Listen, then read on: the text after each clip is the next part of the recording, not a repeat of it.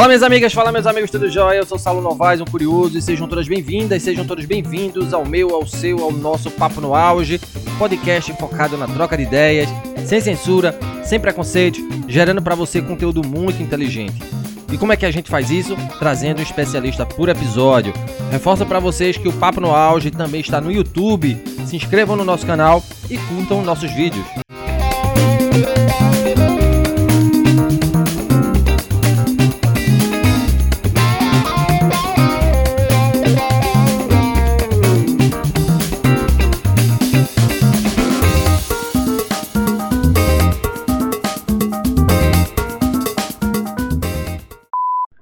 Estamos no início do ano letivo e o debate, como não poderia deixar de ser neste momento, está centrado na volta das alunas e dos alunos às escolas, mesmo com a pandemia da Covid-19 ainda presente no país. Para além desse debate, que é importante sem dúvidas e que mereceria um episódio exclusivo deste podcast, nosso encontro de hoje se volta à mediação de conflitos no ambiente escolar entendendo que a escola está inserida dentro de um contexto muitas vezes violento, seja no seu interior, seja extramuros. Em matéria veiculada pela Agência Brasil com dados de 2019, mensurados no estado de São Paulo, 81% dos estudantes e 90% dos professores souberam de casos de violência em suas escolas estaduais. Essas ocorrências nas escolas é, envolveram bullying, agressão verbal, agressão física e vandalismo. Entre os estudantes, há mais casos de bullying, citados por 62% deles. E entre os professores, as ocorrências mais frequentes são de agressão verbal, citada por 83% dos docentes. Como disseminar então uma cultura de paz nos recintos educacionais? Quem responde essa e outras perguntas é meu amigo professor Alberto Guerra. Alberto é licenciado em Letras pela Universidade Federal de Pernambuco, é docente da Rede Estadual de Ensino Público em Pernambuco, foi gestor de escola e é mestre em educação pela Universidade de Pernambuco, cuja dissertação se voltou à educação interdimensional na mediação de conflitos em escolas integrais pernambucanas. Um papo no auge, com toda certeza. Satisfação a minha em voltar a falar com você, meu amigo Alberto, agora neste podcast. Gratidão pela sua disponibilidade em conversar com a gente sobre um assunto tão relevante. E como primeiras perguntas, conta pra gente sobre as tuas escolhas. Por que ser professor? Por que você escolheu o curso de letras? Por que enveredar pela gestão escolar? E por que mediar conflitos nas escolas? Seja bem-vindo, professor Alberto. Olá, Saulo. Muito obrigado pela oportunidade de participar do seu podcast, do Papo no Auge, e eu espero que eu possa hoje contribuir bastante com, com a pauta. Bem, por que ser professor? Uh, eu acredito que pelo prazer em contribuir pelo, com o aprendizado dos estudantes e, e ver como eles se emancipam a cada vez que tem a próxima aula e o novo conhecimento e aquela coisa que se renova. Eu acho que isso é importantíssimo. E por que escolheu letras? Na verdade, as letras foram que me escolheram, não é? No início eu não esperava que eu fosse estudar no, nesse curso, eu tinha a intenção de fazer jornalismo, mas é, como eu já tinha aulas desde 16 anos de idade, desde o segundo ano, quando eu estudava inglês, eu já era professor de reforço no, no cursinho de inglês. Isso aí acabou me conduzindo para a área do ensino e, claro, por gosto de, de estudar línguas estrangeiras. Né? É, sobre a questão da gestão escolar, foi uma experiência muito boa. Foi uma, eu posso é, considerar como uma experiência excelente que eu tive, é, que eu pude, onde eu pude conhecer e contribuir com a parte da administração escolar, contribuir também é, entendendo as necessidades da comunidade escolar, né? e a forma como nós nos organizamos para alcançar os objetivos. Então, a forma como, como foi, é feita a gestão escolar atualmente é, deixa muito você é, motivado e instigado a alcançar objetivos e ajudar o, o interesse comum. Então, a experiência em gestão escolar foi muito boa. É, e por que mediar conflitos? Olha, é, se media conflitos para que não se precise combater a violência, tá? E quando você fala o combater a violência, isso já é um até um chavão, né? Uma palavra que está é, na mídia, em todo lugar. Você sempre ouve falar em combater a violência, mas na verdade eu advogo a necessidade de você evitar que essa violência se instale na escola e trabalhe na na prevenção a ela. E então a mediação de conflitos ela vai partir desse princípio, né? Ela evita que a violência se instale de fato. Muito bom, Alberto. Uh, antes de falarmos sobre mediação de conflitos propriamente, como é que a gente pode conceituar um conflito, professor Alberto? Bem, se formos é, fazer uma etimologia da, da palavra conflito, nós vamos para o latim e, e vemos que ele vem do verbo confligere, né, que, onde nós temos o prefixo com, que é a reunião, e fligere, que é o golpe ou choque. Ou seja, a confluência de choques, de, de antagonismos. Então, o conflito tem origem nos antagonismos, né, nas divergências, é, naquela diferença de opiniões que acontece entre as pessoas. Né? Naturalmente, ele pode ocorrer no, no indivíduo, né, uma questão pessoal, quando nós temos aquela aquele conflito interno entre escolher uma roupa ou outra, decidir se vai ou se fica, se vai à praia ou se fica em casa, isso são conflitos. É, então, ele vem desde a da sua própria pessoa, né, você mesmo entra em conflito por algum momento, e também você pode entrar em conflito com outra pessoa por algo que você pensa diferente dela. Bem, é, o que é importante saber é que o conflito ele é natural, tá? O conflito não é uma coisa que nós devemos evitar que aconteça de uma forma assim que não se espere que ele aconteça. Ele deve ser esperado, porque ele sempre vai acontecer. O que nós devemos fazer é que é entendê-lo como algo que é esperado né? É, e que ele só precisa ser dirimido, ou seja, ele só precisa ser mediado. Então, nós identificamos uma, um conflito que, que surge e devemos é, providenciar, tomar uma providência para que eles venham a ser encerrado ou se chegue a um bom termo em relação a ele. Então, essa é uma definição para o que vem a ser conflito. E por que, Alberto, muitos jovens adolescentes medem forças no espaço escolar? Quais são as causas dos conflitos? Ora, a própria dinâmica dos conflitos é, entre os jovens, ela reflete a fase da vida em que eles estão é, passando, né? que eles vivenciam. E por quê? Porque o jovem, a partir da adolescência, até o início da, da vida adulta, ele tem uma fase em que a autonomia dele ainda não está consolidada. Né? Ele precisa ter a, a aprovação dos colegas, né, dos seus pares. Ele está naquele momento da socionomia, em que ele precisa a influência do, do meio, a influência dos seus amigos para tomar decisões, né, para se sentir aceito. Então, é nesse momento da, da vida do jovem que os conflitos vão surgir. É, eu destaco é, algumas, alguns fatores. Os principais deles, que eu considero, seja, o primeiro, é a falta de empatia, certo? A, a falta de. a dificuldade em se colocar no lugar do outro, de se ver sob o olhar daquela outra pessoa a, a quem ele se refere. O jovem tem muita dificuldade em ser empático né, nessa idade da adolescência.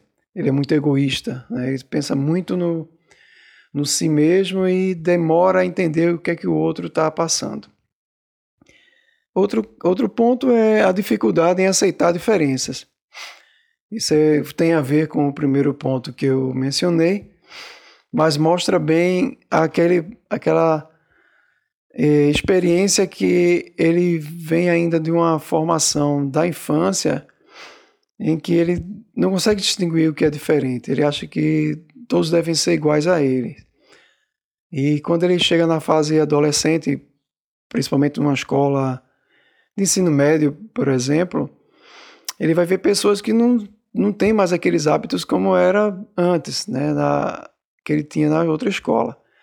Então eles vão ver, por exemplo, ele vai ver colega, colegas que gostam de rock, né, e ele gosta de música sertaneja, e os colegas é, tocam violão na sala e ele não gosta, então é nesse momento que ele vai começar a compreender que existem diferenças, existem pessoas diferentes dele, e ele precisa ter essa distinção, né?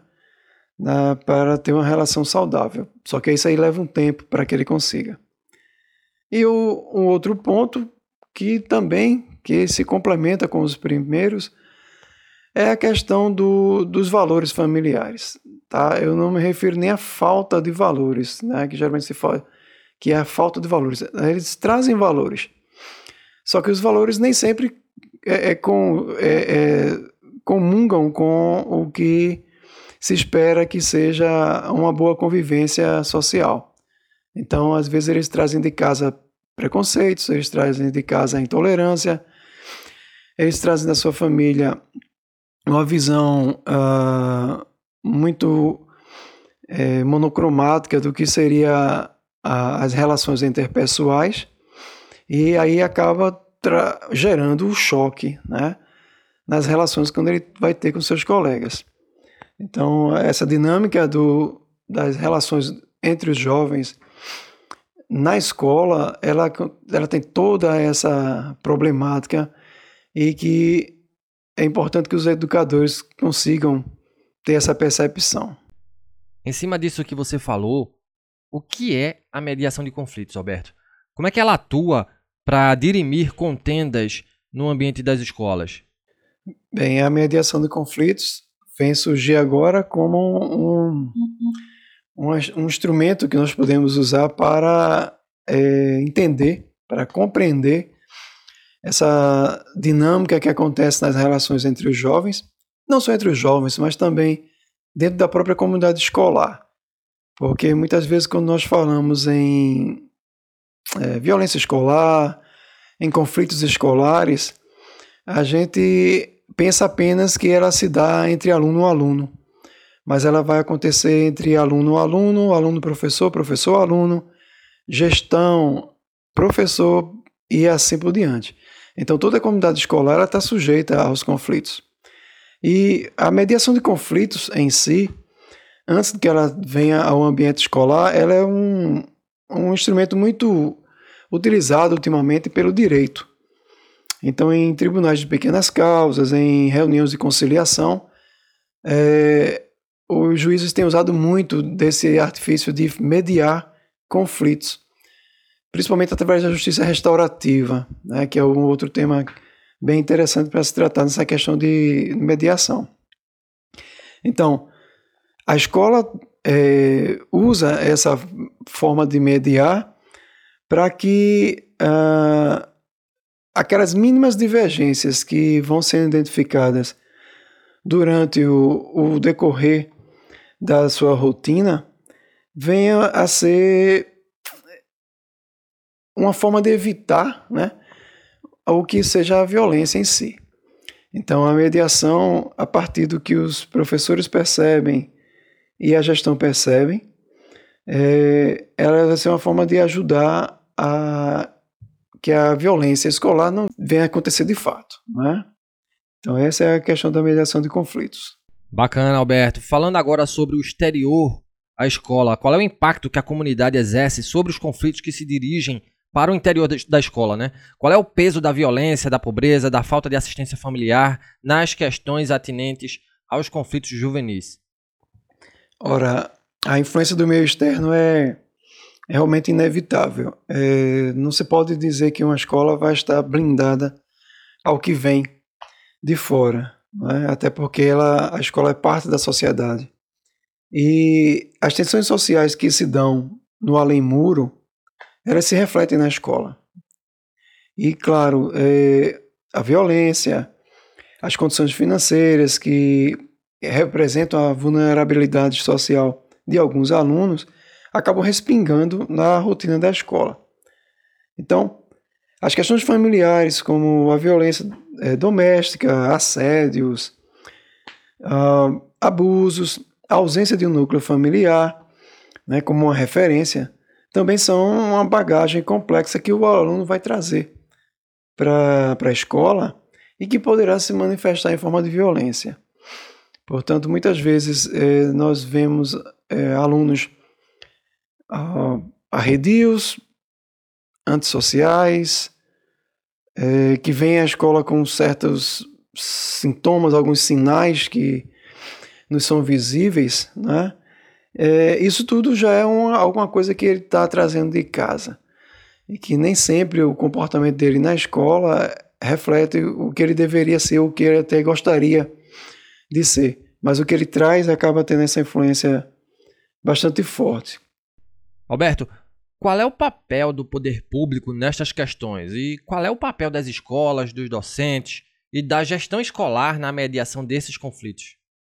Bem, o poder público, a contribuição que se espera é em forma de políticas educacionais, né? políticas públicas voltadas à educação e voltadas à, à promoção da cultura cultura de paz. A contribuição de gestão e docentes, ela passa pelo ponto em que é preciso que eles desenvolvam a capacidade de ter uma escuta atenta, né? E de observar princípios de conflitos na comunidade escolar. Essa ação do, do gestor e do professor, ela deve ser uma ação proativa e importante demais, ela não pode ser omissa, né? É, não pode haver omissão nesses casos, pois porque quando a gente é, tenta prevenir a violência escolar, né, ela vem exatamente de uma mediação que foi feita de forma eficiente. Portanto, uh, os profissionais que trabalham com estudantes, eles precisam ter um mínimo de formação e de um conhecimento sobre mediação para que sejam eficientes. Uh, acontece muitos casos, né, que de nós termos alunos, por exemplo, que uh, fazem atos terroristas em escola, né, fazem chacina na, na própria escola, e muitas vezes no início a, a tendência é que nós comecemos a, a dizer, mas foi um monstro, que pessoa foi essa? Como é que um jovem desse fazia isso? E na verdade esse jovem vinha é, construindo essa ação né, há muito tempo. Desde aquela pequena coisa, aquela pequena borracha que não foi emprestada por um colega, desde aquele é, é, insignificante é, comentário religioso racista em relação a ele. E aí aquele professor, aquela professora que estava em sala de aula no momento, não deu importância. O diretor ou a coordenação não conseguiu entender o que o, o garoto quis dizer quando foi naquela hora para a coordenação. E aí a coisa surge, a coisa explode. Né? Então é por isso que a comunidade escolar precisa estar preparada para fazer a mediação. Então, no momento que eles estão prontos para isso, eles têm como atuar de uma forma que possa ajudar todos os estudantes. Para a gente finalizar, Alberto, que ações efetivas minimizariam os conflitos no espaço educacional? Como conduzir jovens para uma cultura de paz? Bem, há várias ações que podem ser feitos para que se minimizem esse, a questão dos conflitos no espaço educacional. Um deles seria pontuar ações sistemáticas e intencionais no próprio planejamento anual da escola, através do projeto político-pedagógico, por exemplo. Se nesse documento é, já estiver previsto ações né, de promoção de, de uma cultura de paz, de tolerância, é, campanhas de prevenção, por exemplo, de campanhas de prevenção ao bullying, certo? É, isso vai criar dentro da escola, dentro do, da rotina da escola, de planejamento de ações, a própria cultura do, do, do mediar, do evitar que a, que a violência seja corriqueira, não é? e que possa ter uma contribuição melhor com o dia a dia dos estudantes certo? Um, outro ponto que a gestão pode contribuir, que é uma, uma contribuição importante que poucos gestores têm essa visão, é investir em estratégias de comunicação. É, o que, é que eu quero dizer com isso? É estratégia de comunicação confiável para evitar os ruídos, né? Que se fala tecnicamente, mas que no, no popular se chama de fofocas. Então, há muito disso me disse em escolas que geram muita discórdia, contenda, intrigas, né? E isso é violência escolar, né? Isso é uma violência.